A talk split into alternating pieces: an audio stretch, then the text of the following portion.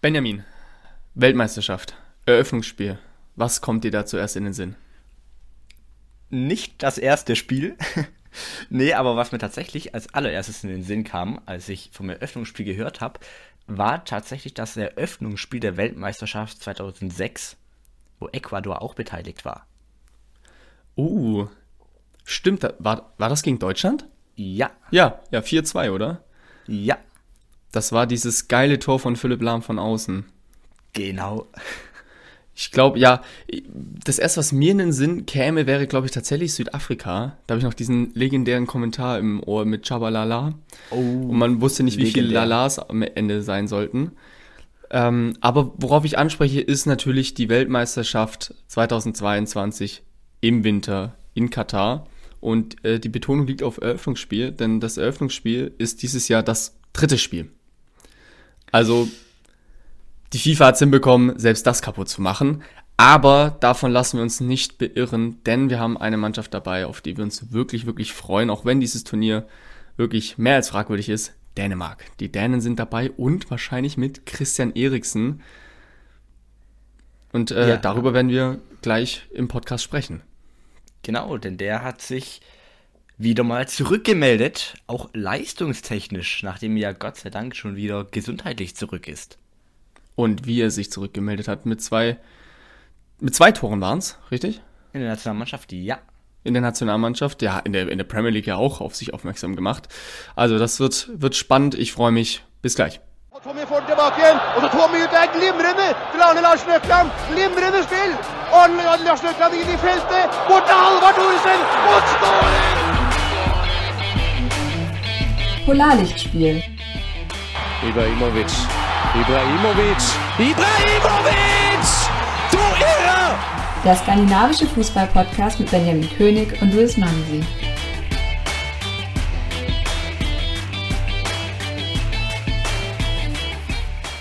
Wir starten rein mit der Länderspielpause, jedoch nicht mit den Dänen, sondern mit Norwegen. Die hatten Testspiele vor der Brust, denn wie wir ja wissen, haben sie sich nicht für die WM qualifiziert, haben auch einen Playoff-Platz nicht erreicht. Ja, Slowakei und Armenien, Gegner, gegen die man sich auf Augenhöhe messen kann, oder würdest du sagen, das sind eigentlich nicht die Teams, an denen man sich orientieren sollte? Ich, ich würde fast schon behaupten, das sind die Teams, an denen sich Norwegen nicht orientieren sollte. Mhm. Diese goldene Generation, von der wir immer sprechen. Und wir hatten jetzt auch in unserem Podcast äh, zwei Gesprächsgäste, ähm, unter anderem Christian Gauset. Das letzte Mal könnt ihr gerne nochmal reinhören in die Folge, aber auch mit äh, Matthias Nabers, die eben davon gesprochen haben, dass diese norwegische Nationalmannschaft wirklich zu mehr imstande ist. Und ähm, ja, jetzt mussten sie sich leider mit den Testspielen rumschlagen, nicht mal mehr einen Playoff-Platz bekommen. Ähm, am Ende waren es ein 2-0, 9-0.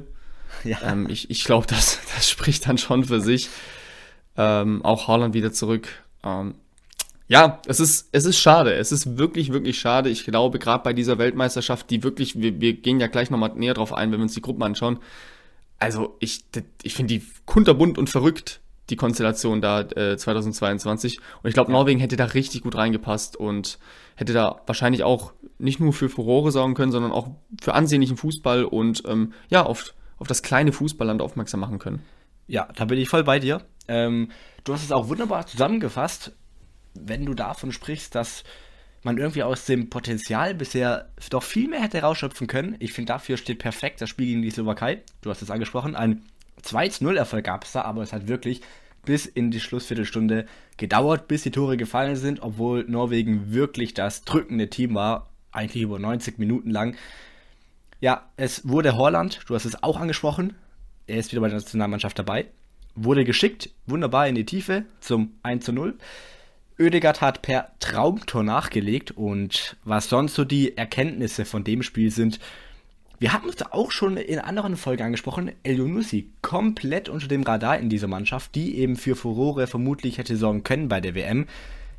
Unglaublich aktiv, hat sich viele Chancen rausgespielt, unglaublich variabel natürlich, auch im Positionsspiel vorne mhm. drin. Der kann ja da quasi alles bis auf Stoßstürmer spielen. Und sonst freue ich mich dann aber irgendwie auch schon auf die Zeit nach der WM, beziehungsweise schon davor, auf die zahlreichen Nations League-Spiele mit Björkan, dem 23-jährigen Neuhertaner, und Markus Holmgren Petersen von Feyenoord. Der 21-jährige hat zusammen mit Björkan als Außenverteidiger sehr, sehr viel angekurbelt. Die beiden waren sehr gut involviert im Offensivspiel der Norweger. Also, das finde ich, find ich interessant. Ja. Äh, Thema Björkan. Mhm. Viele Hertaner, ich, ich lese da fleißig mit auf Twitter beim, jetzt fällt mir der Name nicht ein, aber relativ, relativ bekannter ähm, Hertaner oder Hertha-Fan. Der ist der Meinung, Björkan äh, tut sich noch richtig, richtig schwer mit dem Tempo und der Geschwindigkeit, äh, Tempo und Geschwindigkeit ist das gleiche, ähm, mit dem Tempo äh, der Bundesliga. Umso interessanter, wenn du es gesehen hast, äh, dass er in der norwegischen Nationalmannschaft ganz gut funktioniert. Ja, also wie gesagt, da hat auch vielleicht davon profitiert, dass Elionussi einfach die, ich habe es angesprochen, so variabel unterwegs war und ihm da sehr, sehr viele Freiräume auch auf Außen gelassen hat. Aber wie gesagt, hat er ordentlich mit angeschoben. Ähm, ja, mal gucken, ob er bei Hertha da dann noch in Fahrt kommt. Ja, ähm, gut, ich glaube, ich glaub, Hertha ist generell einfach ein schwieriges Thema für jeden, jeden Fußballer aktuell. Das ja, ist eine undankbare Aufgabe. Marc Schwitzky heißt er, Marc Schwitzky. Vor allem Björkan ja auch der Akteur gewesen, der zusammengebrochen ist und nein, nicht aufgrund der Härte von einem Magat-Training, wie es nee. zu hören ist. Zumindest das nicht ausschlaggebend.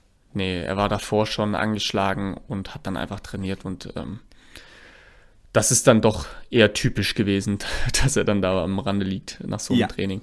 Ja, genau. Aber wieso habe ich die Altersstruktur angesprochen von den beiden? Ich denke einfach, dass wir da auf einem guten Weg sind, aus Norwegens Sicht, eine Abwehrkette zu sehen, die sich mehr und mehr einspielt, denn bei Norwegen gegen Armenien, du hast es auch schon erwähnt, 9 zu 0 wurden die Armenier ohne Mikitarian, der zurückgetreten ist aus der Nationalmannschaft, überrannt. Und dort haben verteidigt in der Innenverteidigung Christopher Ayer mit 23 und Hanke Olsen, übrigens Hanke Olsen ausgesprochen. Wir hatten ja mit Matthias Nabers ähm, das Gespräch, wo wir alle drei nicht auf die richtige Aussprache gekommen sind. Das ist tatsächlich Hanke Olsen mit 25.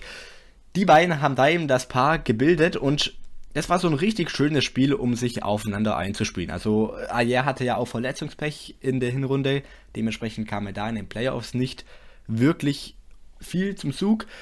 Ähm, aber das war so ein Ding, du hast wirklich gesehen, gerade im Spielaufbau, gut aufeinander eingestimmt in dieser Partie. Und da hatten wir es dann vielleicht jetzt, um auf die Frage vom Anfang an zu kommen, ist es vielleicht ein Gegner, an dem man sich nicht orientieren sollte? Ja, aber genau für solche Routine-Sachen ist es eben wirklich gut, ohne den Armeniern jetzt hier den ähm, Respekt irgendwie abstreiten zu wollen. Aber es hat einfach super geklappt. Ayer als Koordinationschef da hinten drin, Hanke Olsen immer wieder an ihm sich orientierend, Ayer gut abgelaufen, die ganzen Bälle, die er mal verteidigen musste.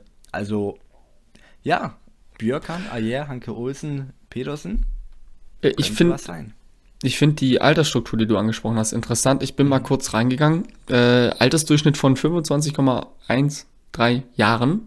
Das mhm. ist ziemlich jung für eine Nationalmannschaft, denke ich. Definitiv. Ich habe da jetzt kein, ich habe da jetzt keinen Vergleichswert, aber ich meine, das ist bei einigen Nationalmannschaften weit darüber. Also ich nehme mal jetzt den amtierenden Europameister, der nicht zur WM fährt. Ich glaube, äh, da waren wir weit über 25 äh, im Durchschnitt. Und ähm, das ist so interessant, weil wir ja immer so ein bisschen die Sorge haben, oh, verpassen Sie jetzt das nächste Turnier, schaffen Sie ja. es nochmal, kriegen Sie nochmal die guten Spieler nach, kommen da neue Spieler nach? Und wir sehen, ja, da kommen neue Spieler nach. Und genau. ähm, ich glaube, da werden wir jetzt auf jeden Fall die nächsten, zumindest die nächsten drei, vier Jahre über Norwegen und eine Turnierteilnahme sprechen. Ich würde sagen, äh, das nächste, was sie anpeilen, ist natürlich die Europameisterschaft 2024. Ja. Und dadurch, dass da ja eh mehr Teilnehmer dabei sind seit zwei Turnieren, ist es gar nicht so unwahrscheinlich, dass es diesmal klappen könnte. Ja, das wird wirklich sehr, sehr spannend zu beobachten sein. Und ja, sie sind ja alle wirklich dann noch zumindest die vier angesprochenen, in, ihrem besten Fußballalter. Und wir haben ja auch schon häufig darüber geredet, weil du über die Altersstruktur bei Norwegen sprichst. Oedegaard, Kapitän mit 23 Jahren. Mhm. Das vergisst man ja immer wieder, dass der ja alterstechnisch gar nicht schon in seiner Prime, nenne ich es einfach mal, dieser überoft benutzte Begriff, ähm, sich befindet. Ich meine, das ist irgendwie ein Gegensatz zu Jesse Lingard, bei dem man ja immer denkt, das ist dieser Youngster von Manchester United. Ja, mh, hm, ähm, alterstechnisch Ende 20 müsste er sein, vielleicht sogar 30. Und das finde ich immer so wieder als Gegenteil zu Oedegaard. Ja, ja, Oedegaard finde ich ähm, profitiert einfach auch jetzt davon, dass er so früh ins Profigeschäft gekommen ist. Ich ja. glaube, darüber lässt sich streiten, ob das sinnvoll war, am Anfang schon direkt bei Real Madrid da aufzukreuzen als 16-Jähriger. 16, ja. 16-Jähriger, das ist schon heftig.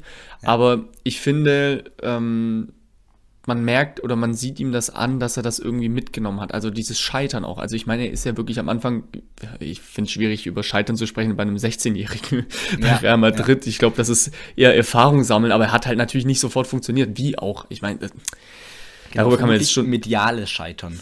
Ja, also kann man jetzt, kann man jetzt stundenlang drüber diskutieren, aber man merkt das einfach aktuell und ähm, das finde ich richtig, richtig gut und dafür ist er mit 23 dann einfach unfassbar weit und umso weniger überrascht es mich, dass er dann Kapitän ist. Also ich meine, wenn du sieben Jahre schon im Profifußball bist, dann hast du äh, ordentlich Erfahrung. Ich glaube, das haben nur die wenigsten da in dem Kader. Genau, ja.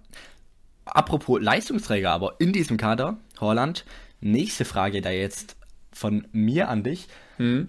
Ähm, Schonen von Nationalspielern in der Länderspielpause. Es ist so ein Ding mit Verletzungen. Hättest du Holland, jetzt mal ketzerisch gesagt, gegen Armenien aufgestellt, weil der hat wirklich brutal einstecken müssen. Der hat so derbe auf die Socken bekommen, hat auch eine rote Karte, ich glaube, nach einer Viertelstunde provoziert. Also, das ist der Wahnsinn. Er hat so auf die Knochen bekommen, da stand ja sogar deswegen eine Teilnahme gegen mhm. Leipzig schon in den Sternen. Ähm, zur Halbzeit wurde er auch ausgewechselt. Mm, gute Frage. Ich glaube, würdest du das jetzt mich fragen und einen ähm, aus der Generation 80er, 90er, 70er, mhm. du, du wirst zwei unterschiedliche Antworten bekommen. Ich versuche mal beide zu äh, kombinieren. Ja, sehr gerne. Ich, ich bin der Meinung, für die Nationalmannschaft zu spielen, ist im Sport mit eines der, eine der größten Sachen. Bei Olympia ja, stimmt, zu sein, ja. für dein Land anzutreten, ja. für deine Heimat. Deshalb bin ich der Meinung, ruft die Nationalmannschaft, gehst du zur Nationalmannschaft. Ja. Du vertrittst dein Land und gerade Fußball ist einfach so sehr verankert äh, in der Gesellschaft, ähm, dass es auch wirklich von Bedeutung ist. Du bist in, für den Moment oder für den Zeitraum auch irgendwo Nationalheld, wenn es mal gut laufen sollte, aber auch, ne, wir wissen es ja. Dänemark, bestes Beispiel aus Skandinavien. Ja, ja. Mit steigender Kommerzialisierung und Wirtschaftlichkeit der Vereine und dass es wichtig ist, wo man landet und Transfersummen und etc. etc. Verstehe ich natürlich auch den Gedanken zu sagen, in dieser wichtigen Phase wollen wir unseren Spieler nicht abgeben, weil wir wollen für Holland noch X Summe, wir wollen noch den zweiten Platz oder Erster werden, wir wollen noch den sonst was, also bei Dortmund gut, die können ja eh nichts mehr gewinnen außer Bundesliga, aber das ist ja auch schon eigentlich rum jetzt. Aber du verstehst, was ich meine. Ja, also das Fall. kommt ja immer öfters vor, dass sie sagen, oh nein, jetzt kommt er wieder verletzt aus der Länderspielpause, so eine Scheiße, diese Länderspielpausen. Natürlich haben auch die Länderspiele an Bedeutung verloren. Das muss, darf man auch nicht vergessen. Mhm. Gerade ähm, Testspiele. Gerade Testspiele haben extremst an Bedeutung verloren. Ist ein schwieriges Thema. Ich bin, bleib, glaube ich, aber trotzdem bei der Einstellung, wenn die Nationalmannschaft ruft und es gibt Nationalspiele, dann ähm, sagst du zumindest als Spieler, ich möchte da hingehen. Ja, sehr, du, sehr gut argumentativ ja. dargelegt aus meiner Sicht. Ja, gibt natürlich auch einige, die sagen, äh, nee, ich möchte da nicht hin, weil ich möchte mich jetzt nicht unnötig verletzen, weil auf mich wartet ein Sommer, da möchte ich zu irgendeinem Verein gehen. Okay, da, das ist dann eine Einstellungssache, glaube ich, zur Nationalmannschaft von dem Spieler selbst. Aber die Vereine, finde ich, sollten sich da raushalten. Das äh, finde ich nicht in Ordnung. Ja, ja. Ja, gut auf den Punkt gebracht. Ähm, natürlich alle sehr, sehr komplex. Stichwort Super League mit jeglichen Regelungen, die dann da irgendwie mal im Raum rumschwebten. Aber gut, das sind nochmal ganz andere Themen. Äh, thematisch ganz kurz zum Abschluss für Norwegens Länderspielpause. Also ja, gegen Armenien was kann man mitnehmen? Holland wieder gut mit Pässen in die Tiefe eingesetzt, wieder als Linienbrecher auch. Generell Norwegen sehr, sehr durchsetzungsstark im Offensivdrittel, also in den direkten Duellen. Auch Joshua King, dem ein Dreierpack gelungen ist. Sehr, sehr durchsetzungsstark eben in den direkten Zweikämpfen. Das ist ja auch eine seiner großen Stärken, die dann eben perfekt da rund um Holland eingebracht werden. Sonst hat die norwegische Nationalmannschaft hervorragend die Standardschwäche beim Verteidigen bei Armenien ausgenutzt. Ich glaube, mindestens drei der neun Treffer sind durch Ecken gefallen. Also das ist wirklich, wirklich krass gewesen, wie oft da Norwegen frei im 5-Meter-Raum einfach einschieben konnte letztendlich. Und sonst, was mir gut gefallen hat, ist, dass beim Anlaufen in die Gefahrenzone rein nicht immer ganz durchgezogen wurde, sondern immer wieder die Angreifer für die Hereingaben auf der Höhe der 16er Linie so gewartet haben. Also der Rückraum, der quasi da wirklich auf einer Linie komplett gut belaufen wird. Damit siehst du auch natürlich Armeniens Kette auf einer Linie, wodurch dann auch Holland immer wieder mit Pässen in die Tiefe von profitiert hat, von diesem Stellungsspiel. Das also gut gelaufen gegen Armenien. Man kann ja auch da wichtige Erkenntnisse mitnehmen. Ich bin mir sicher, Solbakken hat es, denn mhm. ja, sie sind auf einem weiterhin richtigen Weg. Sie müssen nur konstanter werden und da ja. eben die Slowakei-Spieler als Sinnbild dafür. Man kann eigentlich auch höher gewinnen und schafft es dann irgendwie in der Schlussphase doch noch die Treffer zu erzielen. Hat man leider eben nicht in der Quali geschafft, in genau solchen Partien. Ja, leider. Oder willst du noch was sagen? Ich, ich wollte zustimmen und ähm, ich sehe sie auch gar nicht so sehr als Sorgenkind. Bei ihnen hapert es halt wirklich nur an diesen entscheidenden Momenten, entscheidenden Spielen, da dann einfach den Punkt mitzunehmen oder den Sieg. Ja. Es, es war ja wirklich, waren ja nur Kleinigkeiten, die am Ende gefehlt haben. Genau. Und äh, wenn sie den Weg weitergehen, den du gerade eben beschrieben hast, dann äh, bin ich recht zuversichtlich, dass, sie, dass wir sie 2024 hier in Deutschland äh, sehen werden bei der Europameisterschaft. Ja, die Europameisterschaft auch die nächste Chance auf eine Turnierteilnahme bei einem großen Wettbewerb für Schweden. Mhm. Denn in der WM-Quali in den Playoffs hat es nicht gereicht. Ja.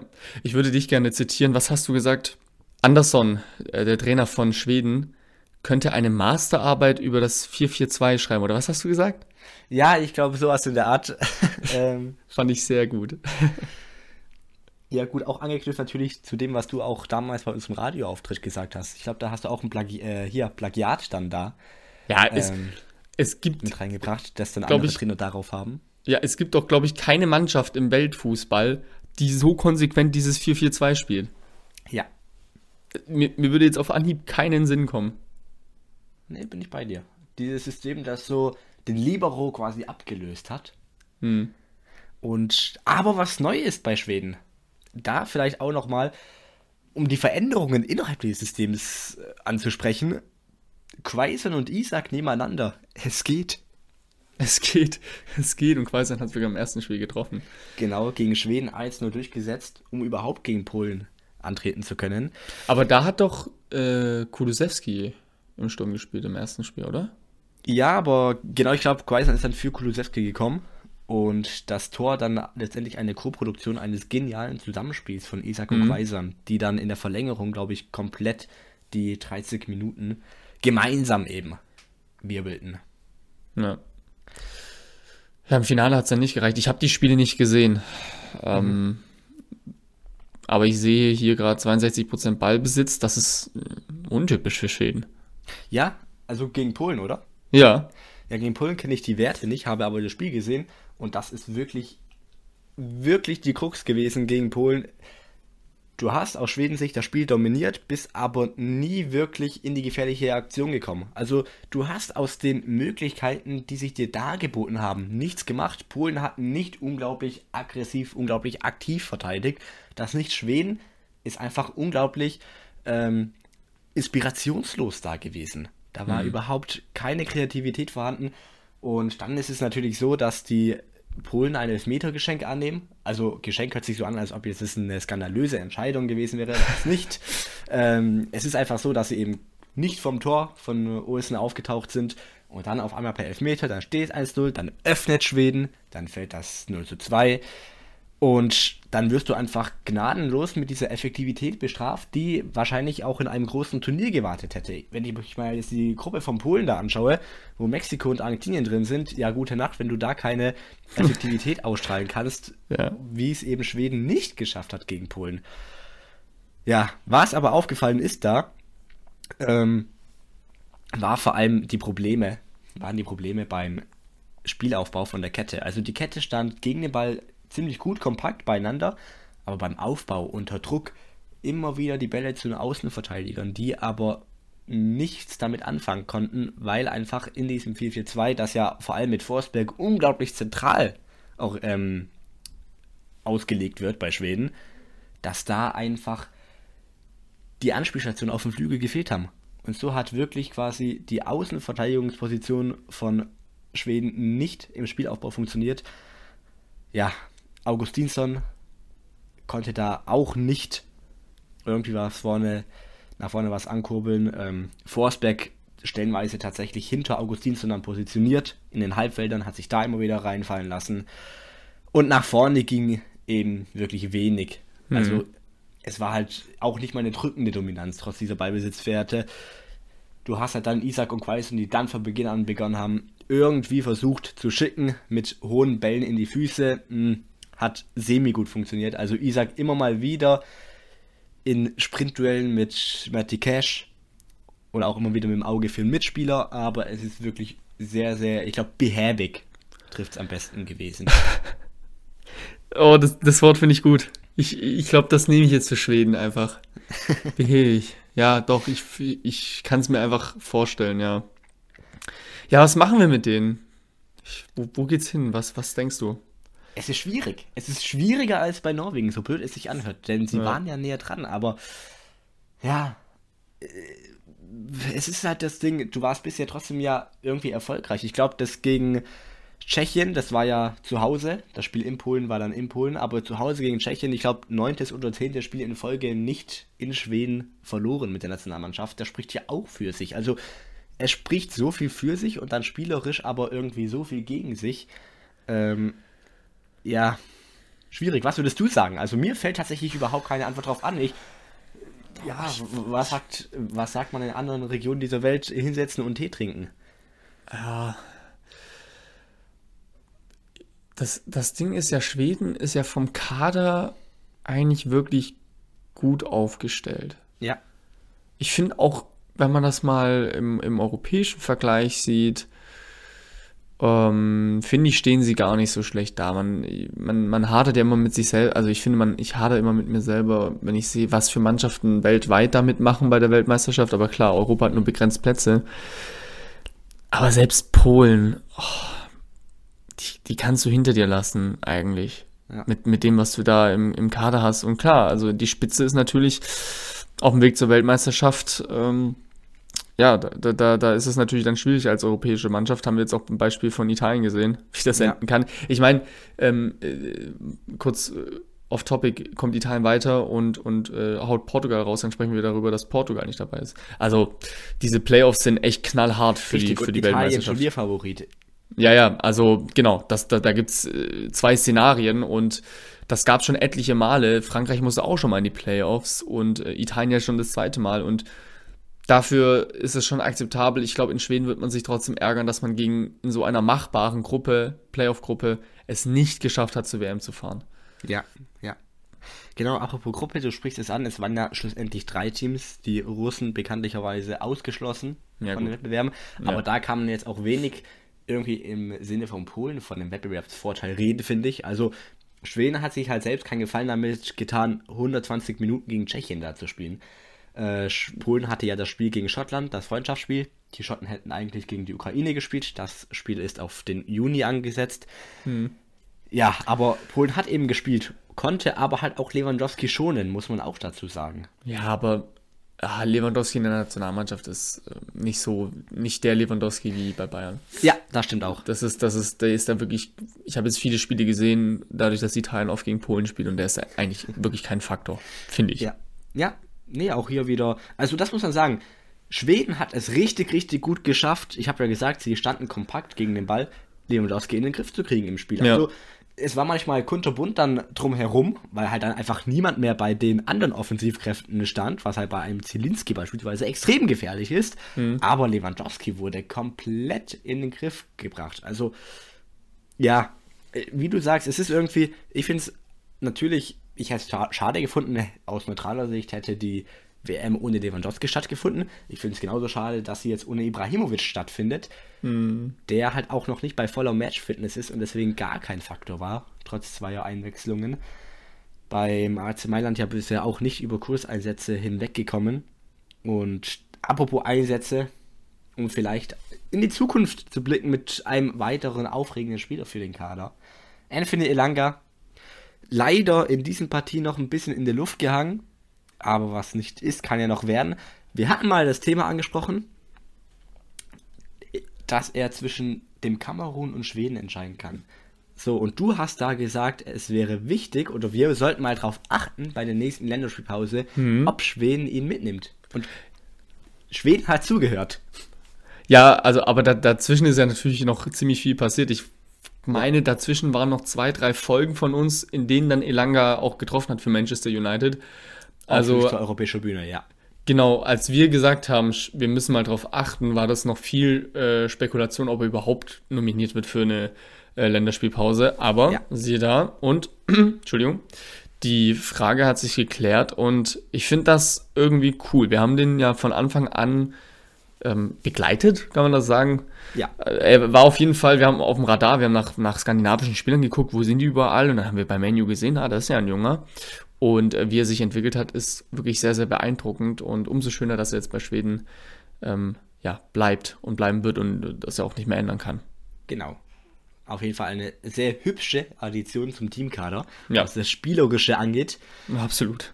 Ähm, da ist vielleicht auch mal ein bisschen Frische, wenn es dann mal klappt und er nicht als Einwechselspieler irgendwie auf verlorenen Posten steht. da können wir uns, glaube ich, drauf freuen. Drauf freuen können wir uns auf jeden Fall denke ich mal, auf Dänemark bei der Weltmeisterschaft. Uh, so langsam wird es ernst. So langsam wird es ernst bei Dänemark. Ja. Es war jetzt am Wochenende die. Also erstmal, Dänemark hatte natürlich auch äh, Spiele mit der Nationalmannschaft, aber ich glaube, äh, erstmal würde ich sagen, die WM-Gruppenauslosung, hätte ich gesagt. Ja, sehr gerne. Und da ist man in einer Gruppe mit Frankreich, mhm dem Nations League-Sieger, Tunesien und dann entweder den Vereinigten Arabischen Emiraten, Australien oder Peru. Ja. Und was für eine Gruppe, denn mindestens zwei Gegner werden die genau gleichen sein wie bei der WM 2018. Oder genau zwei werden es sein. Nee, vielleicht nicht. Äh, wenn die Vereinigten Arabischen Emiraten sich durchsetzen, dann nicht. Aber wir hatten 2018 schon in der Gruppenphase in einer Gruppe Frankreich, Dänemark, Peru und Australien. Boah, das habe ich gar nicht mehr so genau. Hast du gerade Europameisterschaft oder Weltmeisterschaft? Oh, Weltmeisterschaft meine ich, Weltmeisterschaft. Weltmeisterschaft. gesagt, ich musste kurz überlegen, Australien, also ja, ja nee. die sind bei, beim ESC sind sie ja dabei, aber nee, Europameisterschaft. Nee, nee. ähm, habe ich gar nicht mehr so genau im Kopf. Aber das wäre natürlich wild. Aber ja. das ist eine andere Konstellation, finde ich. Also Dänemark ist da auf jeden Fall in einer anderen Position und sie haben einen sehr, sehr dankbaren Spielplan. Ja. Ähm, Finde ich. Sie kommen nämlich mit Tunesien, spielen gegen Tunesien das erste Spiel und da ist Dänemark ganz klar Favorit. Ja. Ohne Wenn und Aber, da gibt es keine zwei Meinungen. Dänemark Favorit. Dann das schwierige Spiel gegen Frankreich und um ins Turnier reinzukommen, ist es doch gut gegen Tunesien. Vielleicht direkt, du musst ja gewinnen. Wenn du ja. weiterkommen willst, musst du so oder so gewinnen. Den Sieg mitnehmen, dann hast du gegen Frankreich die Möglichkeit, was zu schaffen. Und wenn nicht, dann ist auch nicht schlimm, weil du hast dann noch das letzte Spiel und das ist gegen Australien, Peru oder die Vereinigten Arabischen Emirate. Ich meine, das sind drei verschiedene Fußballkulturen. Genau. Ähm, kann sich jetzt nicht so wirklich drauf einstellen bis jetzt. Ähm, aber ich finde, da ist ordentlich was drin in der Gruppe auf jeden Fall. Sehe ich auch so. Also zu den Vereinigten äh, Arabischen Emiraten kann ich nichts sagen. Also, gar nichts. Nicht, gar nichts. Aber, aber gerade du hast die Fußballkulturen angesprochen. Peru, Australien. Dänemark kann schauen, wie die überhaupt ein Turnier starten. Das kann Frankreich nicht. Frankreich weiß nicht, wie Peru im Turnier performen wird. Natürlich, wenn sie reinkommen und auch nicht bei Australien, weil das, wie du gesagt hast, der erste Gegner ist. Das vielleicht auch als kleiner Vorteil für ja. Dänemark. Klar, man weiß auch nicht, wie Tunesien performt, aber du hast die Ausgangslage angesprochen. Frankreich natürlich insgesamt der Favorit. Ja, natürlich, klar. Ja, ja haben auch übrigens bei unserer Instagram-Story gerne da nochmal folgen. Polarlichtspiel. Die meisten so gesehen. Also Dänemark ganz klar da auf der 2. Es gab Ausreißer, nur wenige, nach oben auf die 1 und nach unten auf die 3. Ich ja. war's. Ich war's, ich gebe es zu. ich habe Dänemark auf die 1 der Einzige. Du warst nicht der Einzige. Ja, ich hoffe auf eine Überraschung. Ich Das Blöde bei so Turnieren ist ja mittlerweile auch, oder nee, ich glaube schon immer, hm, du taktierst auch irgendwann. Man weiß ja nie, ist der erste oder der zweite Platz besser. Dann, ja. ich weiß gar nicht, wie geht der Turnierbaum weiter? Kommen die gegen Gruppe E? Nee, oder? Ähm, es ist doch, es ist immer A, B, C, D. C, D? Ja, und dann EF. Ähm. Also EF, das heißt Belgien, Kanada, Kroatien, Marokko. Guckst du kurz nach, wie der Turnierbaum ist, weil das finde ich interessant. Ja. Weil hm, du hast ja bei der Europameisterschaft gibt es ja das, die, den, den direkten Vergleich. Das heißt, da kannst du gar nicht so wirklich taktieren. Wenn du gewonnen hast, hast du gewonnen und irgendwann bist du nicht mehr einzuholen. Das ist bei der Weltmeisterschaft nicht so. Genau. Und ähm, da geht es eben drum, willst du, wenn du mal, mal, angenommen, du solltest Erster werden, das ist super toll. Und Belgien schwächelt irgendwie in der Gruppe. Ich weiß jetzt nicht, ob es. Ah, nee, EF, ach Quatsch. Nee, CD. Also, es ist Argentinien, Argentinien. Ach, Entschuldigung, ich bin komplett verrutscht. Ich war gerade bei der, um Gottes Willen, ich bin gerade auf die Deutschlandgruppe. Äh, Mexiko, Polen, Saudi-Arabien oder Argentinien. Okay, dann nehmen wir an, Argentinien schwächelt. Das überlegst du dir zweimal, ob du da Erster werden möchtest. Ja. Äh, Wobei es ist wirklich, es ist, ja. es ist Taktieren, es ist einfach, wie du sagst, es ist Taktieren vom Feinsten. Auch welche Spieler du einsetzt. Ich kann ja, mich erinnern, 2014 hat Niederlande es geschafft, alle Spieler vom Kader einzusetzen. Und die wurden Dritter. Ja. Äh, auch weil sie so viele Elfmeterschießen hatten, oder? Ja, genau, der, genau, das war halt auch da natürlich das Ding. Cool Sielessen. Dann den dritten Torhüter, ich glaube, voll mehr war es noch, dann im Spiel Platz 3 eben aufs Feld geschickt. Ja. Aber es, es geht ist, einfach ums Taktieren. Ja, ist, ist denn Dänemark tatsächlich in dem was ist der Turnierbaum WM 2022 mir wird Darts angezeigt? Okay. Wunderbar. Also das ist so, meine ich. Also A bis D. Also die, die, sind da gefangen in diesem A-D-Ding. Genau. Ähm. Also so das, ist mein Kenntnisstand. Gerne ja, das dachte ich auch. Ich weiß es nicht. Hätte ja auch sein können, dass sich das irgendwann mal kreuzt. Ich, mhm. Du, ich habe keinen blassen Schimmer, deswegen gucke ich gerade nach. Ähm, vielleicht kann, kannst du das kurz überbrücken, meine Recherche. Ja, was sowieso ähm, hm. dazu sagen ist, ist einfach, dass halt um nochmal auf Tunesien zurückzukommen, da eben, ich glaube, ich meine, wir haben drüber gesprochen, da auch ein Gegner wartet, der für uns schwer einzuschätzen ist, weil wir haben es gesehen beim Afrika Cup, das sind Ergebnisse, die sind bei 0-0 und 1-0 liegend, mit ganz viel Elfmeterschießen. Dementsprechend hat man sich auch in den Playoffs, übrigens auch in Afrika, ein sehr interessantes System gegen Mali durchgesetzt, mit 1-0 und 0-0 in den Spielen. Aber das ist eben immer das Ding in Afrika, es kommt halt tatsächlich da auch die klimatische Bedingungen dazu. Und wir haben auch oh, ja, häufig. Stimmt. Eieiei, Katar, stimmt, wird ja auch. Mhm. Und wir haben eben diese extremen Temperaturen nicht bisher bei Dänemark gehabt. Hm. Ja. Ich habe nachgeguckt. Ähm, Dänemark ist tatsächlich in diesem A bis D gefangen. Ja. Das ist ja mal interessant. Das sind dann aber potenziell, falls man es rausschaffen sollte, gegen Argentinien oder Mexiko oder Saudi-Arabien oder gegen Polen, dann potenziell leichtere Nationen, die im Weg stehen, als im zweiten Turniergebaum, finde ich. Du hast ja. du hast England und dann ist aber auch schon Dänemark bei irgendeinem Selbstverständnis als Halbfinalisten der Europameisterschaft, sich da durchsetzen zu wollen gegen alle anderen Teams. Ja. Ja, vor allem aus Gruppe A wird ja eine Mannschaft weiterkommen, die überhaupt nicht als Favorit zu handeln ist. Ähm, mit Senegal, Katar oder Ecuador. Ich gehe jetzt einfach mal davon aus, dass Niederlande sich da durchsetzt, aber gut, man weiß es nie. Ich finde diese WM, das, und das ärgert mich gerade ein bisschen, dass ich die interessant finde von der Konstellation, weil ich dieses Turnier scheiße finde eigentlich. Ähm, aber das ist ja mal wirklich ein Turnier. Wer ist Favorit? Was ist das für ein Turnierbaum? Wer trifft auf wen? Also, ich finde, das ist eine komplette äh, Wundertüte, wer da am Ende im Finale landet. Ja. Und vor dem Finale natürlich die Gruppe. Da vielleicht noch um was abschließend zu sagen. Man trifft ja eben auf Frankreich, auch in der Nations League, in den Spielen zuvor. Du hast quasi den direkten Test Stimmt. direkt vor der WM. Und ich erinnere mich dran, wir hatten das auch als Thema, wo wir gesagt haben, boah, das wird das erste Mal sein, dass Dänemark auch wirklich mal sieht vor der WM, wo stehen sie eigentlich? Ja. Und besser kann es ja nicht laufen von der, von der ähm, Auslosung. Ja. Zumindest wenn man kein Fan von Diversität der Mannschaften ist. ja, und das Problem ist halt auch, ähm, der Mythos von Dennis Dynamite war ja zum Beispiel, dass äh, die großen Mannschaften die Dänen unterschätzt haben. Ja. Das wird Frankreich, denke ich mal, nicht passieren. Nee. nee. Das, ja, äh, die haben auch gelernt aus der Schweiz. Ja, ja, aber ich meine im Sinne von, sie werden jetzt gegen Dänemark spielen, sollte Dänemark überraschen und Genau, ja. oh, oh, oh, die können ja Fußball spielen, die Dänen. Das wird Ähm, nicht passieren, nee. Dann wird das bei der WM nicht nochmal passieren, denke ich. Nee, nee, nee. Ja, du hast aber angesprochen, wo steht man denn eigentlich da im internationalen Vergleich, sieht man dann. Ich finde jetzt aber auch waren es ganz genüssliche Freundschaftsspiele, also Ja. Niederlande und Serbien, kann man auch so machen. Es sei denn, du hast noch was zur WM-Ausnutzung zu sagen. Äh, nee, aber ich habe das vorhin mit Norwegen ja angesprochen und Mhm. äh, ich, ich habe es mir jetzt nochmal angeguckt, das ist schon echt ärgerlich. Ja. Es ist schon echt richtig ärgerlich. Also die hätten da wirklich richtig reingepasst und wir werden ganz, ganz, ganz viele Überraschungen haben bei dieser Weltmeisterschaft. Ja. Ja. Ziemlich sicher. Der Norwegen wäre ja in dem Turnierbaum gewesen, wenn es die gleichen Losbälle gewesen wäre. Ich weiß gar nicht, ob es per Losung stattgefunden hat, diese Playoff-Gruppen. Da, wo Portugal jetzt steht. Sagen wir einfach mal, die ganzen Loswege wären die gleichen gewesen.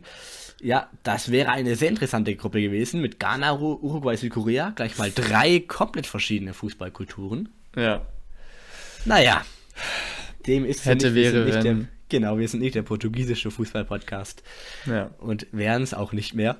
Ähm, ja, Dänemark eben gegen die Niederlande 2 zu 4 in Amsterdam verloren, aber ja, so hoch sollte man das nicht hängen, war eben auch ein Freundschaftsspiel. Und ich finde, es war ganz gut. Die Niederlande hat ganz klar Schwachstellen von Dänemark da offen dargelegt. Also, wo klappt das dann, oder wo ist es besser für Dänemark als ein Testspiel? Das ist zum einen der Raum zwischen Innenverteidiger und Außenverteidiger auf der linken Seite. Also da, nicht da, wo Skoff Olsen mitmacht, weil Skoff Olsen, finde ich, auf rechts sehr, sehr gut integriert im Defensivverhalten. Bei Mähle ausgerechnet nicht der Fall gewesen, hatte da wirklich große Abstände. Ähm, dann Verteidigen von hohen Bällen im eigenen 16er, trotz der Größe der, der Innenverteidiger von Dänemark, ja komplett durch den Kader. Das sind ja wirklich alles Hühnen da oben. Da oben sage ich schon klar, da oben in der Luft. Aber das war eine große, große Schwäche. Und dann noch Abschlüsse aus der Distanz. Da kamen einfach Niederlande viel zu häufig in die Schusspositionen. Ja, das, das, ja, ja, das, deswegen sind Testspiele auch manchmal gut. So, Ja. da, da haben wir auch wieder den Sinn und den Zweck der Nationalmannschaft, äh, der Testspiele, ähm, weil es einfach auch Abläufe sind, ähm, die, die, ja, die sich, die sich einspielen müssen. Und ähm, deswegen, äh, vor allem Dänemark ist eine Nationalmannschaft, ähm, wo die Spieler aus den verschiedensten Ligen zusammentreffen und wieder zusammenspielen. Und wenn du da äh, in einem Jahr vielleicht zwei, dreimal zusammenspielst oder zusammen bist, wir wissen, es ist nochmal eine andere Stimmung bei den Dänen, es ist sehr familiär, Ja. wird das ja immer beschrieben. Ähm, klar, aber trotzdem ist das einfach wichtig, da zusammenzukommen und auch zu sehen, wo sind die Schwächen, wo sind die Stärken. Ähm, und es kann ja nicht jede Nationalmannschaft, wir sehen es jedes Jahr bei Deutschland eigentlich aus die Hälfte von einer Mannschaft kommen. Also die deutsche Nationalmannschaft muss sich eigentlich nicht einspielen. Da, die spielen ja alle bei Bayern gefühlt. Also ja, ist halt einfach so. Und ähm, so war das kurz, ich möchte kurz ähm, abdriften, auf Spanien war das ja la- jahrelang bei Spanien. Das war halt Real Madrid und Barcelona, ganz am Anfang fast nur Barcelona. Das ist halt einfach Gold wert. Ja. Ja, genau. ja hat für Deswegen- Gold gesorgt auf jeden Fall. Aber äh, ich möchte das hier ein Thema nicht unterschlagen. Eriksen. Ja, Hallo, Eriksen. Comeback, ähm, ich, mir fehlen auch ein bisschen die Worte, um das, um da, um das so richtig, ja, zu packen, zu beschreiben, aber ich glaube, wir haben uns einfach alle mega darüber gefreut. Eriksen im Dänemark-Trikot und dann trifft er direkt wieder in Amsterdam bei seinem, ja, da hat er früher gespielt bei Ajax, also ich glaube, ein unglaublich schöner Moment für ihn. ja, ganz klar. Gänsehautmoment. Auch noch ein Traumtor dazu. Ein um Traumtor, Nüchtern zu beschreiben. Ja. ja, wirklich, das hat, glaube ich, die ganze Länderspielreise hier von Dänemark geprägt. Dann natürlich, du hast angesprochen, Amsterdam, ausgerechnet dieser Ort.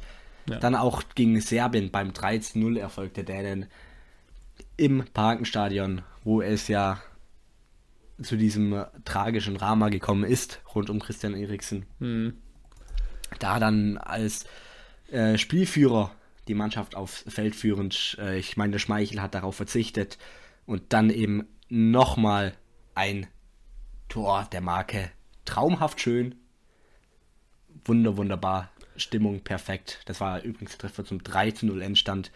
Ja, sehr, sehr, schön. sehr schöne Geschichte. Ich finde die Trikots von Dänemark schön. Findest du? Ja. Ich bin kein Fan. Nicht? Nee. Das sind doch, aber da, ich hab's, ich, das sind jetzt, die hatten zwei verschiedene Weiße an. ja, Hm, ich meinte das äh, mit den blauen Streifen. Da, das andere finde ich auch nicht so geil. Das ist so, naja, also Adidas bloß irgendwie anders.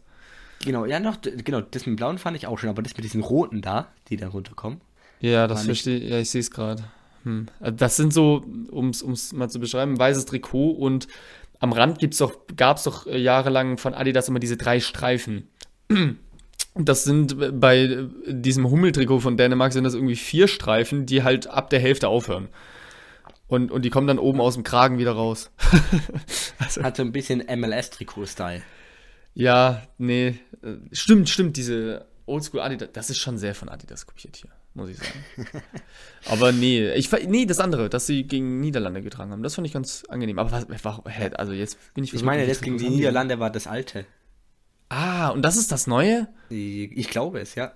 Jetzt bin ich verwirrt. Hatten die bei der EM wirklich das mit dem Blauen? Naja, sei es drum. Ich bin mal auf das rote Trikot dann gespannt, aber ist mir gerade eben eingefallen, dass ich das eigentlich ganz schön fand, was, wie es Eriksen getragen hat. Ja. Genau. Mit Eriksen dann gab es auch noch eine Pro äh, Premiere mit Lindström. Also vier Minuten vor Eriksens Treffern traf Lindström zum ersten Mal für die Nationalmannschaft.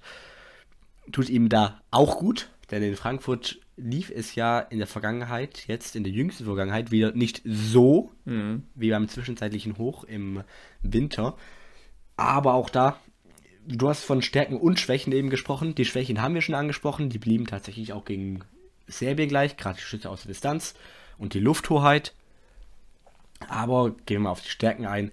Ganz klar, immer wieder das Nachsetzen. Heubier in den richtigen Räumen, auch Nörger übrigens in den richtigen Räumen. Ähm, jeder hat so irgendwie seinen Part, was mir sehr, sehr gut gefällt. Einfach da anknüpfend an die Europameisterschaft. Und auch in der Offensive, du hast eben Spielertypen wie Paulsen, die eben gegen Niederlande gut die Bälle vorne in den Halbräumen festgemacht haben, auch in der neutralen Zone. Und das hat man eben gesehen, war gegen, Dänem äh, gegen Serbien nicht mehr der Fall bei Dänemark. Das ist einfach wirklich beachtlich. Du siehst einfach bei jedem Spieler, der rausrotiert, welche Komponente da klar wegfällt vom System. Also sehr, sehr spannend. Und äh, eindrucksvoll wieder unter Beweis gestellt, die Kaderbreite. Ja, Die ist bei Dänemark, also Dänemark, ich habe so das Gefühl, dass das hört irgendwie gar nicht mehr auf. Jetzt kommt wieder mit Eriksen jemand dazu. Ähm, wir schauen uns den Sturm an. Jonas Wind ist gut reingekommen, finde ich, bei Wolfsburg. Dann haben wir Kasper Dolbeck, Paulsen. Kannst dann aber auch mit einem Lindström spielen, wie du gesehen hast. Also da gibt es so viele Möglichkeiten und Varianten. genau. Cornelius auch noch dabei tatsächlich. Cornelius wollte ich nicht unterschlagen, ja. Also das äh, finde ich auch immer wieder ähm, ja, sehr schön zu beobachten, wie auch Kasper Jumann damit spielt. Also er variiert auch viel, Ja. viel und auch gerne. Genau. Jeder hat einfach da seine Stärke, zumindest aus unserer Sicht, die er da perfekt mit reinbringt. Ja, perfekt mit reinbringen. Eriksen wird vermutlich dann bei der Weltmeisterschaft spielen, oder? Da, glaube ich, sind keine Zweifel dran aus sportlicher Sicht. Nee. Also menschlich oder als, als Führungsspieler sowieso nicht.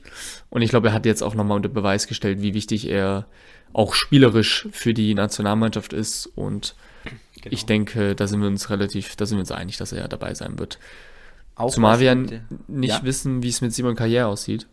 Richtig, richtig. ja. Und äh, da brauchst du auf jeden Fall einen wie Eriksen im Kader. Eriksen auch getroffen bei Brentford gegen Chelsea zum ersten Mal für die Bees in der Premier League. Ja, da Name. überrumpelt mal ganz kurz an der Stamford Bridge Brentford den FC Chelsea mit 4 zu 1 und Eriksen mit dem 2 zu 1 beim Konter gut in der Mitte mitgelaufen und dann eiskalt abgeschlossen. Ja, das ist auch ein Moment gewesen. Hier, ich bin zurück aus Eriksens Sicht. Auch Ja. im nationalen Liga-Alltag wieder. Ja. Ja, den, den Schwung einfach mitgenommen. Genau. Den Schwung einfach mitgenommen aus der National, Ja. aus der Länderspielpause.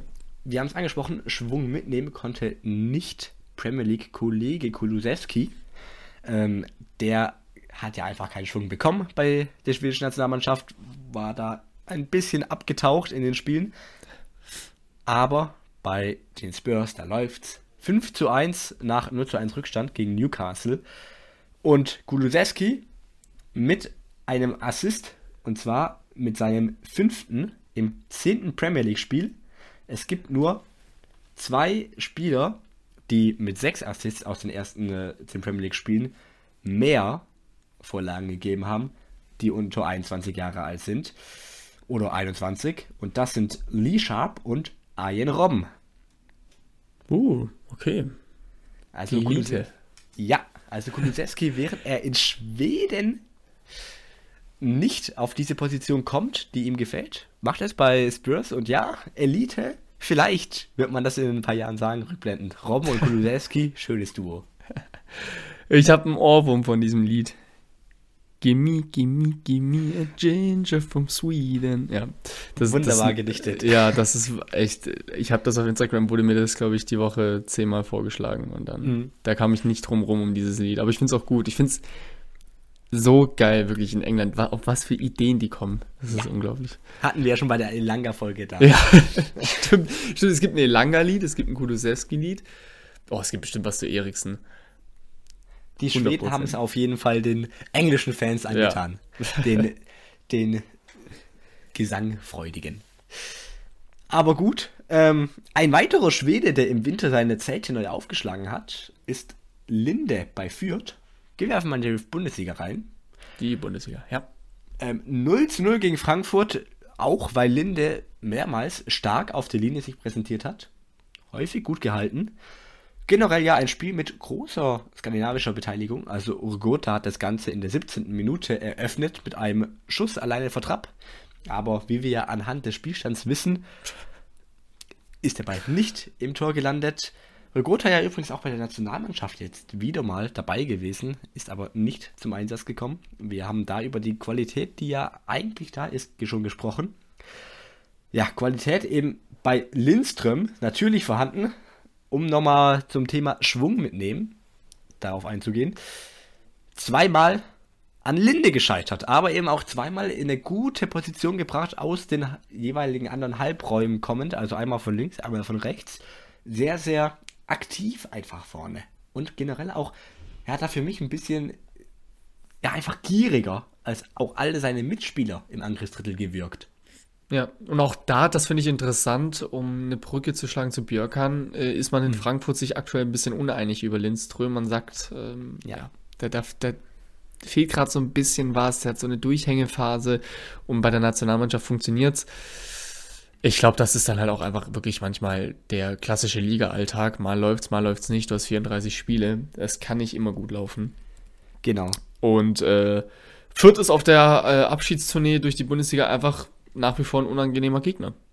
Ja. Das- Unangenehm leider auch ähm, für Hauge nicht nur führt als Team, sondern eine Aktion ganz speziell, die mit Meierhöfer, das war ja ein, ja, ein Schreckmoment. Oh ja, stimmt, ich erinnere mich. Ja, Meierhöfer hat sich jetzt auch schwer am Knöchel verletzt. Ja, Hauge wusste auch sofort Bescheid, hat sich ja sofort dann auch die Hände über den Kopf ähm, geschlagen. Ja, im Sinne des Sports, dass beide zum Ball sind und es eben einfach eine unglaublich unglückliche Aktion war, finde ich es gut, sage ich mal, dass Hauge jetzt nicht noch mit Rot bestraft wurde. Ja. Ich weiß nicht, wie Meierhöfer das sieht, wie die Fürther das sehen. Aber jetzt muss ich, jetzt muss ich kurz fragen, ich habe das nur so beiläufig gesehen in der Konferenz. Ich dachte, er ist mit dem Knie irgendwie, hat er überstreckt oder umgeknickt. Was ist denn da passiert? War das so ein offener Bruch oder was war das? Ähm, das genaue Details weiß ich ehrlich gesagt auch nicht, weil bei den Highlights, die verfügbar waren, wurde keine Zeitlupe gezeigt. sondern Finde ich auch gut. In der Realgeschwindigkeit. Ja, ja. Finde ich auch gut. Ich finde das, ich kann da nicht hingucken. Ich, ich kenne einige, die gucken sich das in Anführungszeichen gerne an. Also die gucken sich das einfach an und finden das dann faszinierend. So, wow, das geht bei unserem Körper. Ich bin da eher so die Kategorie von wegen, das muss ich nicht gesehen haben. da ergreife ich auch deine Partei. ja. Gut, Abstiegskampf Bundesliga gibt's aber auch weiterhin. Bielefeld gegen Stuttgart, auch mit skandinavischer Beteiligung. Joachim Nilsson, zurück nach Corona-Infektion, der Schwede. Ähm, du hast das Spiel auch gesehen. Ist dir zu Nilsson speziell was aufgefallen? Mm, nee, ich hab's, ich zur Aufklärung, ich war bei S1 Stadion in der Redaktion und ähm, bei uns läuft auf dem Bildschirm immer nur die Konferenz. Und auf dem Signal lief Freiburg gegen Bayern natürlich, auch interessant. Und ich habe dann immer nur gesehen, wie der VfB irgendwelche Chancen vergeben hat. Also vom Spiel habe ich wirklich wenig gesehen, um ehrlich Ja. zu sein. Das hat sich durchs Spiel gezogen. Bei Nilsson, so was mir aufgefallen ist, ähm, sehr aufmerksam gewesen, also wirklich auch agil, was ja nicht selbstverständlich ist nach der Corona-Infektion. Gut nach vorne orientiert, verteidigend, war schnell in den Zweikämpfen, war aber auch schnell unten. Oh, genauso wie meine Stimme kurz. Ähm, Wir haben es heute mit unseren Stimmen. aber echt, hat sich sonst aber gerade beim Spielaufbau auch sicher präsentiert.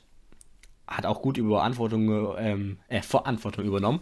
Und da ist es jetzt aber auch brutal interessant zu sehen, was eigentlich im Sommer passiert. Denn bei Bielefeld stehen einige vorm Abgang.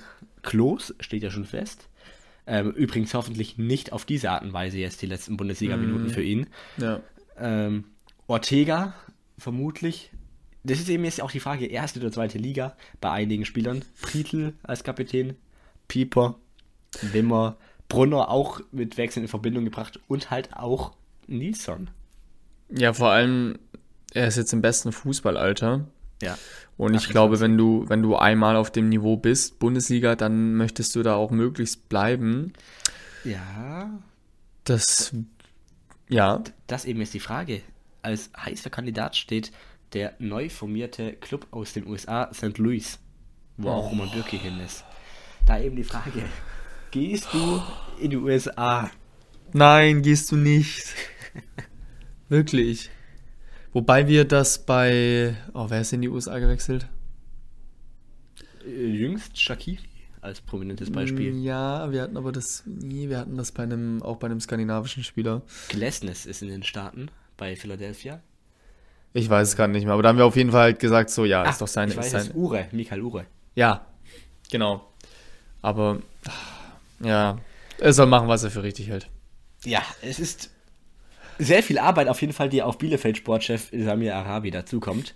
Ja. Äh, sehr, sehr viele Baustellen. Ja, Nilsson, ich weiß auch nicht. Also, du sprichst es an, bestes Fußballeralter. Eigentlich, er hat ja Bundesliga-Niveau.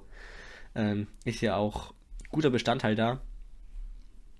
Ja. Zum Beispiel Andrade, der, ich meine, zuletzt auch Innenverteidigung mal gespielt hat. Kannst mich ja gerne verbessern. Jetzt wieder auf Außen gerückt, dadurch, dass Nilsson wieder reingerückt ist nach seiner Corona-Erkrankung.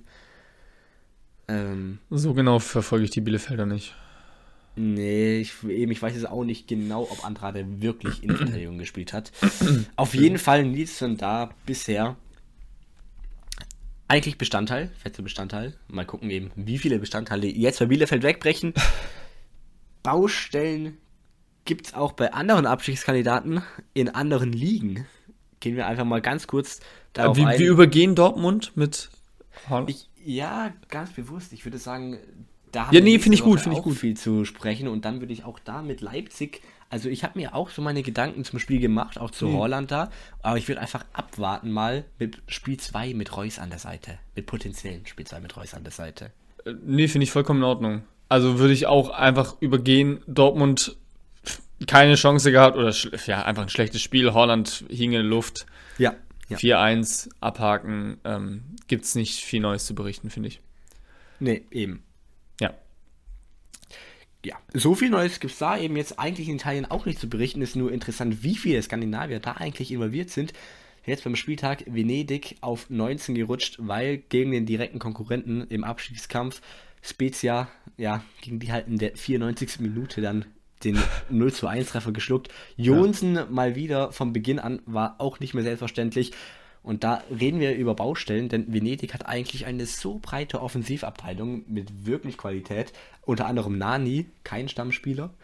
Ähm, Frechheit. und ja, und trotzdem, aber obwohl Qualität gegeben ist, jetzt, ähm, wenn man sich die Personalien anschaut und wenn man sich auch die Zweitligasaison von Venedig mal vor Augen führt, wo auch Jonsen zum Beispiel mitgekommen ist, einfach die drittschwächste Verteidigung in der USA, äh, in den USA genau, in der Serie A. Und vielleicht geht es ja für Jonsen auch noch in den USA. nee, auf jeden Fall, da Jonsen nicht mit einigen Toren aushelfen können, ist halt auch immer wieder in diesem Positionsspiel, das da Venedig aus, äh, auf den Rasen bringt, auch schwierig, denn er ist weder echter Stürmer noch ein Zehner. Blöd ist halt, wenn du mit zwei Stürmern und einem Stürmer aber ohne Flügel spielst. Also eine offensive Flügel. Mhm. Ja. Ja, aber auch Baustelle. ärgerlich. Also. Ja, definitiv. Gegen, gegen Spezia äh, hätte man nochmal ran. Also vor allem, man hatte jetzt wirklich wieder realistische Chancen, sich da rauszukämpfen. Ja. Wäre ein Must-Win-Sieg für Venedig gewesen. Ja. Genauso übrigens wie für Salerno rund um Emil Bohinen, aber ich weiß nicht, Salerno, du hast es wunderbar angesprochen, Abschiedstournee von Fürth aus der Bundesliga in dieser Saison, kann man so auch für Aufsteiger Salerno eigentlich mal über die Läden drüber schreiben. Denn ja. die rote Laterne führen sie weiterhin. Ähm, 15 Mal mittlerweile ohne eigenes Tor. Hier sprechen wir jetzt nicht mehr von der drittschwächsten, sondern von der schwächsten Offensive in der italienischen Liga. 15 Mal in 29 Spielen. Das ja, ist wirklich halt. der Wahnsinn. Die haben auch einen Punkteschnitt von 0, was ist es? 5? Oder ja, auf jeden Fall mehr Trainer schon als Punkte gehabt ja. äh, im Schnitt. Also, ja. Ja, das ist halt, so ist es halt mit den Aufsteigern heutzutage. Wenn die, wenn das kleine Vereine sind ähm, und da fehlen die Mittel, dann da geht ja gar nichts in der Liga. Bei, genau, Crotone zuvor im Jahr das gleiche gehabt. Dann zwischenzeitlich mal rangeraubt, Salerno auch zwischenzeitlich mal ein bisschen geschnuppert, wieder an den Plätzen davor, aber die Punkten einfach zu beständig. Da bringt dann eben Genua gegen Venedig 1 zu 1 beide Teams dann doch immer diesen Punkt weiter von Salernitana weg. Da jetzt eben Bohinen in der 55. Minute gekommen, bisher noch kein Stammspieler, hat nicht groß was geändert am Spiel. In der 63. Minute noch versucht, einen Elfmeter zu schinden. Ja, hat er halt eingefädelt. Gut, nachdem man Real Madrid gegen Celta Vigo gesehen hat, hätte ein nichts mehr gewundert, auch wenn es ligaübergreifend ist. Aber gut, da richtig entschieden, nicht auf den Punkt gezeigt, blöd für Bohinen, der generell sein Spiel durch sehr, sehr unklare Flanken ausgezeichnet hat. Also Salerno hatte einige Eckpfeiler vorne drin. Äh, bei den Kickers, wie heißt der vorne drin? Tunjic? Ähm, keine Ahnung. Bei, bei Stuttgarter Kickers hier mit unserer regionalen Verbindung, die haben einen, der da richtig der Leuchtturm ist, aber der Name, ja. Da, da müssen wir jetzt einen, einen, anderen Kommiliton von uns fragen, der wüsste das auf Anhieb. Aber ich bin da, da bin ich raus, bei Kickers genau. bin ich raus. Ja, die haben da einen Leuchtturm eben wunderschön mit Zlatan Ibrahimovic Gedächtniszopf. Und den hat eben auch Salerno, auch großer Spieler Juric, groß gewachsen und ja, mit den Flanken von den Mitspielern gefunden, bloß halt nicht von Bohinen. Blöd halt, dass in der Schlussphase ausgerechnet der die Flanken geschlagen hat. Was auch die letzte Aktion der Partie war, ziemlich sinnbildlich dafür, einfach. Im Sturm? Die, äh, nee, er war Mittelfeldspieler, hat sich aber die ganze Zeit auf die Außen fallen lassen, weil das ist Turins gro große also nein. Schwachstelle. Achso, meine beiden im Sturm. Ja, also ja, ja, genau, auch im Sturm, ja, ja. Tunjic, meinst du den? Ja, Tunjic, ja, genau. Ja, ja Tunjic, Tunjic, ja. Tunjic, keine Ahnung, ja. Genau, den meine ich. Ähm, eben mit diesen nicht nur optischen äh, Vergleichen, die man da mit ihm und Juric bei Salerno ziehen kann. Wie gesagt, Bohinen, letzte Aktion der Partie, dann noch eine Flanke aus dem Halbfeld in die Arme des Keepers statt zu den freien Mitspielern, zu den relativ freien Mitspielern, die im Kopfball stark sind. Sonst einfach viel damit beschäftigt, auf Außen für Überzahl zu sorgen, weil bei Turin ist es so diese Schwachstelle in dieser Saison, zumindest was die Defensive angeht. Offensiv ist es die Stärke, also auch ziemlich wild. ähm, hat da häufig mal den Ball lang gehalten, um ihn dann von außen nach innen wieder zu spielen, aber es war einfach gar keine Tiefe bei Salerno drin. Hat Ribery nach der, ich meine, zeitgleichen Einwechslung mit Bohinen dann auch nichts mehr dran ändern können. Ja, du hast es auch bei Fürth gesagt vermutlich Abstiegstournee in diesem Jahr. Da, Hört sich hart an, aber ja. Ja, da möchte Sampdoria nicht nochmal reingeraten. Das heißt nicht nochmal, sie möchten überhaupt nicht reingeraten. Bisher immer über dem Strich weiterhin 16. 29 Punkte haben sie nach 31 Spielen. Genua und Venezia auf der Abstiegszone, in der Abstiegszone mit 22 Punkten aus 30 Spielen. Wird es etwa nochmal eng? Nun ja, zumindest ging Rom nicht wirklich ein Must-Win-Sieg da im Stadion zu Genua. Skandinavische Beteiligung gab es, aber nicht die vollständige Kapelle, denn Ekdal ist ausgefallen wegen einer Entzündung an der Fußuntersohle, die natürlich, wie soll es anderes sein, in diesen Spielplänen durch Überbelastung vor allem daherkommt. Und Fachbegriff, pass auf, oh, ich muss jetzt mal ganz konzentriert hier zu Werke gehen. Fachbegriff ist. Äh, ist mir weggegangen. So. Plantafaszitis. Was? Wir nennen es einfach mal Entzündung an der Fußuntersohle. Wow. Echt jetzt? ja, das eben der Eckteil-Auswahl. Crosby hat aber wieder gespielt. Der Norweger. Diesmal aber defensiver, als man es von ihm kennt. Ähm, er eigentlich gegen den Ball quasi häufig im Wechselspiel mit Sensi. Mal geht der eine früher drauf, mal der andere weniger. Hat in dem Fall Vor- und Nachteile gehabt. Klar, Forsby hat einfach eine Physis beim Anlaufen des Gegners. Bringt da eine brutale körperliche Komponente rein, die Sensi eben trotz der Giftigkeit, die er situativ hat, nicht vorweisen kann. Dafür aber Forsby immer wieder defensiv gut ausgeholfen, indem er Flanken abgefangen hat, denn darauf, ich glaube, das war auch dann der Augenmerk, den da Giampaolo, der Trainer, getroffen hat. Einfach die hohen Bälle von Rom verhindern. Das kann Torsby mit seiner Kopfballstärke. Und sonst aber er mit dem stetigen Problem, er hält den Ball gut, aber die Mitspieler bei Sampdoria, das zieht sich durch die ganze Saison, kommen ganz, ganz wenig entgegen. Also da ist man häufig auf sich alleine gestellt. Einige Spieler finden wenig Bindung zum Spiel Sampdoria, äh, bei Sampdoria. Das ist vor allem gegen die großen Vereine, die nicht an der Spitze der Fall sind, äh, sich da befinden. Da ist es der Fall. Also gegen Atalanta schon so gewesen. Unglaublich wenig Bewegung, unglaublich wenig Hilfe für die ballführenden Spieler. Ja, das ist alles, was ich zum Spiel sagen kann, obwohl ich es auch über die 90 Minuten gesehen habe. Ganz einfach, es war eigentlich ein 0 zu 0 Spiel, auch wenn Rom 0-1 oder 1 zu 0 gewonnen hat, so heißt es richtig. Ähm, der, Da klingelt's. ja, da klingelt es in der Tat. Ähm, der Expected Goals Wert von Rom, der ist dann laut Kommentator bei The Zone in der 84. Minute mal kurz auf 0,12 gestiegen. Und trotzdem hat Rom gewonnen. Also, ja. Es ist so ein, es wäre so ein Janne Andersen Spiel gewesen, Ja. ohne Ecktal. 0,12. Eieieiei. Rom, vor allem mit der Bestbesetzung eigentlich, die müssen jetzt unter der Woche am Donnerstag gegen Bodø Glimt ran, erneut. Die Losfee hat es so gewollt, Boah, das ist voll die gute Brücke, finde ich. in der Conference League, ja, denn Bodø ist jetzt in die Liga gestartet. Genau, dann äh, neben der norwegischen Liga ist auch die schwedische Liga gestartet. Wir sprechen kurz über die norwegische Liga und da, der erste Spieltag einfach Bordeaux gegen Rosenborg. Kann man so machen, das muss man sich mal vorstellen. Das ist wie Bayern Dortmund, keine Ahnung, Juve Inter, also Barca Real, ja, alles Ja. mit dabei. volles Programm und äh, das ging 2-2 aus. Ja. Erwartungsgemäß. Ich glaube, keine der beiden Mannschaften wollten äh, dis dieses Spiel verlieren.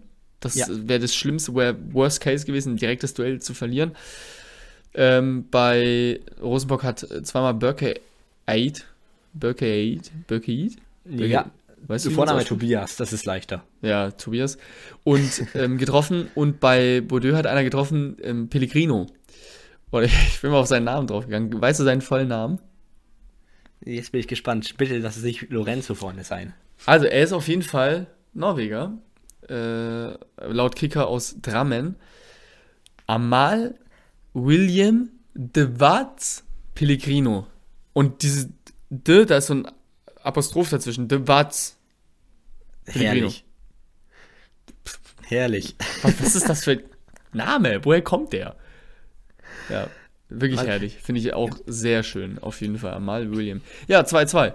Ähm, Ja, du hast es angesprochen. Drammen, ganz interessant, da hat ja Christian Gausset von gesprochen, wo er sesshaft ist im Interview mm, und wo auch ähm, Martin Oedegaard herkommt.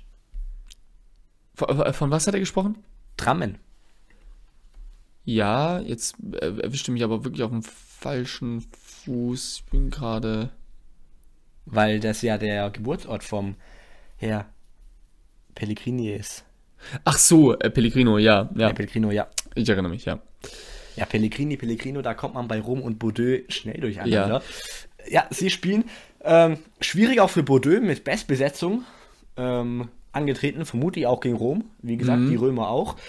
Äh, ja, aber die Römer erwartet, wenn man sich mal die Highlights von Rosenborg Bordeaux da ähm, vor vors Gemüt zieht, erwartet sie wieder schöner Offensivfußball, aber auch defensiv unkoordiniert ähm, bei Flanken. Und das ist eben das Ding, ich habe es angesprochen, Torsby extra deswegen defensiver eingestellt, vermutlich. Die genauen Abläufe in den taktischen Plänen von Herr Giampaolo kenne ich natürlich auch nicht. Ähm, es sind aber wieder Flanken, die Bordeaux wirklich vor Gefahr oder vor, ja, einfach Bordeaux ähm, in Gefahr gebracht haben. Das ist ein Mittel, wo vor allem Carstop von profitieren kann mit Abraham als Anspielstation im Zentrum. Ja, das stimmt. Und trotzdem äh, finde ich, äh, ist das äh, ein offenes Spiel, würde ich jetzt mal ganz frech behaupten. Ja, vor allem, wir haben drüber gesprochen. Hinspiel in der Gruppenphase 6 zu 1. Ja, und äh, das Rückspiel haben sie doch auch gewonnen. Auf jeden Fall nicht verloren. Jetzt bin ich gerade überlegen. Oder? Die haben, die haben zu Hause gewonnen, meine ich. Ja, zu Hause haben sie 6 zu 1 gewonnen. Ach, das war zu Hause, stimmt. Und ja, ja stimmt, und nicht verloren. Genau so rum war es. Entschuldigung. Ja, ja, war bei mir ein Dreher drin. Ja, also äh, Rom weiß auf jeden Fall, was auf sie zukommen wird. Und ja. da bin ich gespannt. Da werde ich mir auch gediegen das RTL Plus Abo tatsächlich mal gönnen, den Probemonat. Herrlich. Und, und mir das reinziehen, ja.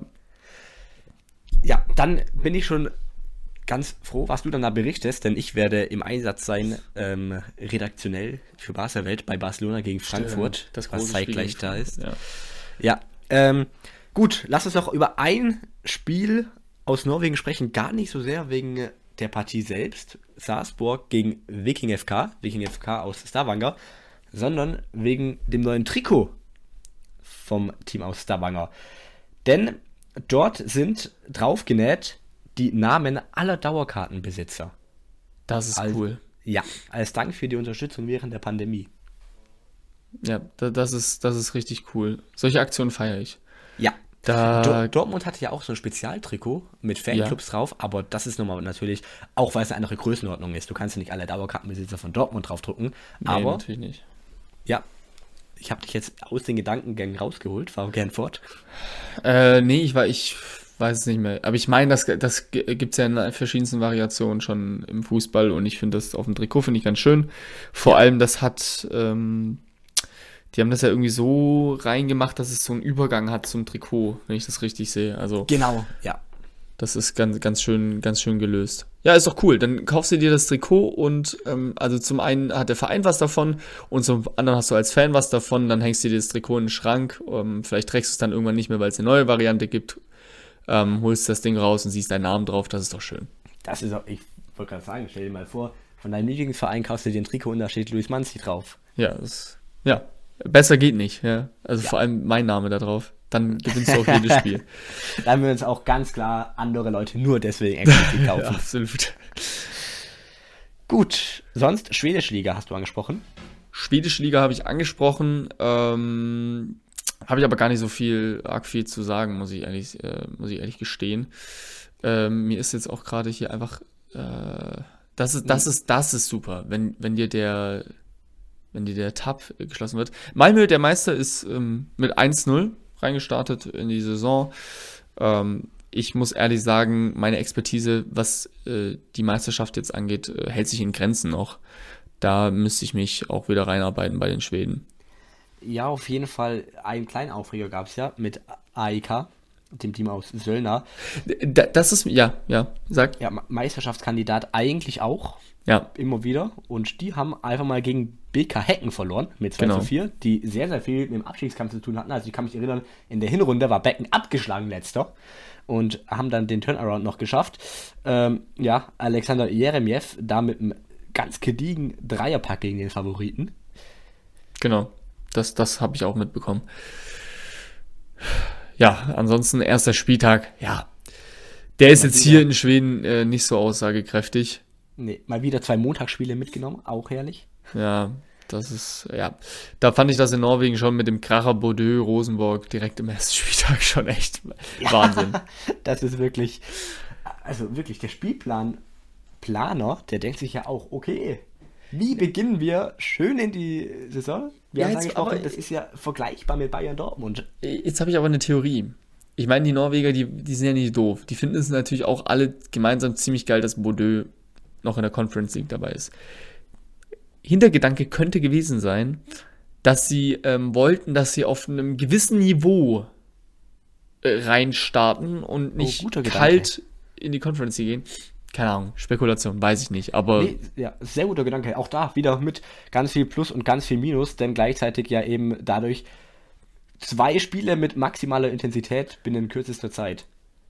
Ja, aber ja, ja gut, das, das, das, das, müssen wir jetzt aus sportwissenschaftlicher Sicht analysieren, keine ja, Ahnung. Ob das ohne jetzt, jetzt dem Team aus Norwegen da irgendwie, ähm, irgendwie zu unterstellen wollen, dass man gegen andere Teams nicht mit dieser Intensität gespielt ja. hätte. Aber es ist ja klar, Dortmund Bayern ist was anderes als Dortmund gegen Augsburg. Ja, definitiv. Gut, also von meiner Seite, ich bin, ich bin durch soweit. Boah, wir haben jetzt eine Stunde. Huiuiui, ja, gab viel ich, zu besprechen. Ich würde sagen, wir schließen ab mit Feierlichkeiten. Oh, okay. Und zwar ähm, durften wir, wir nehmen an einem schönen Datum auf, am 4.4.22. Äh, wir durften am 3.4.21 Premiere feiern. Auch ein schönes Datum.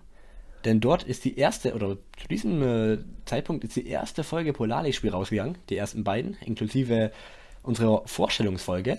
Also ein Jahr Polarlichtspiel gibt es jetzt, ein Jahr und einen Tag. No way, das wusste ich ja gar nicht. Habe ich gar nicht drauf geguckt. Wie cool. Ein Jahr. Da können wir auf ein schönes Jahr im Rahmen des Podcasts bisher auf jeden Fall zurückblicken. Ja. Ist sehr, sehr viel Cooles passiert in diesem Rahmen. Ähm, und auch da will ich einfach mal sagen, können wir es nutzen, um uns bei jedem einzelnen Zuhörer zu bedanken. Es macht auf jeden Fall weiterhin genauso viel Spaß wie bei der allerersten Folge.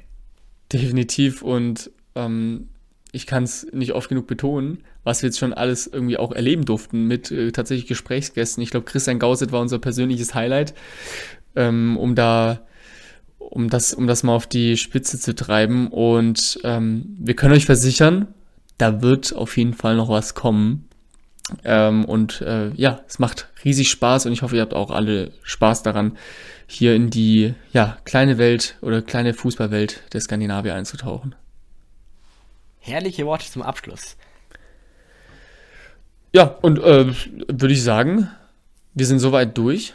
Die Feierlichkeiten haben wir jetzt auch noch ähm, abgeschlossen. Wusste, wusste ich gar nicht, aber es ist immer gut zu wissen, es ist gut, dich an der Seite zu haben. Du erinnerst mich an solche Termine einfach.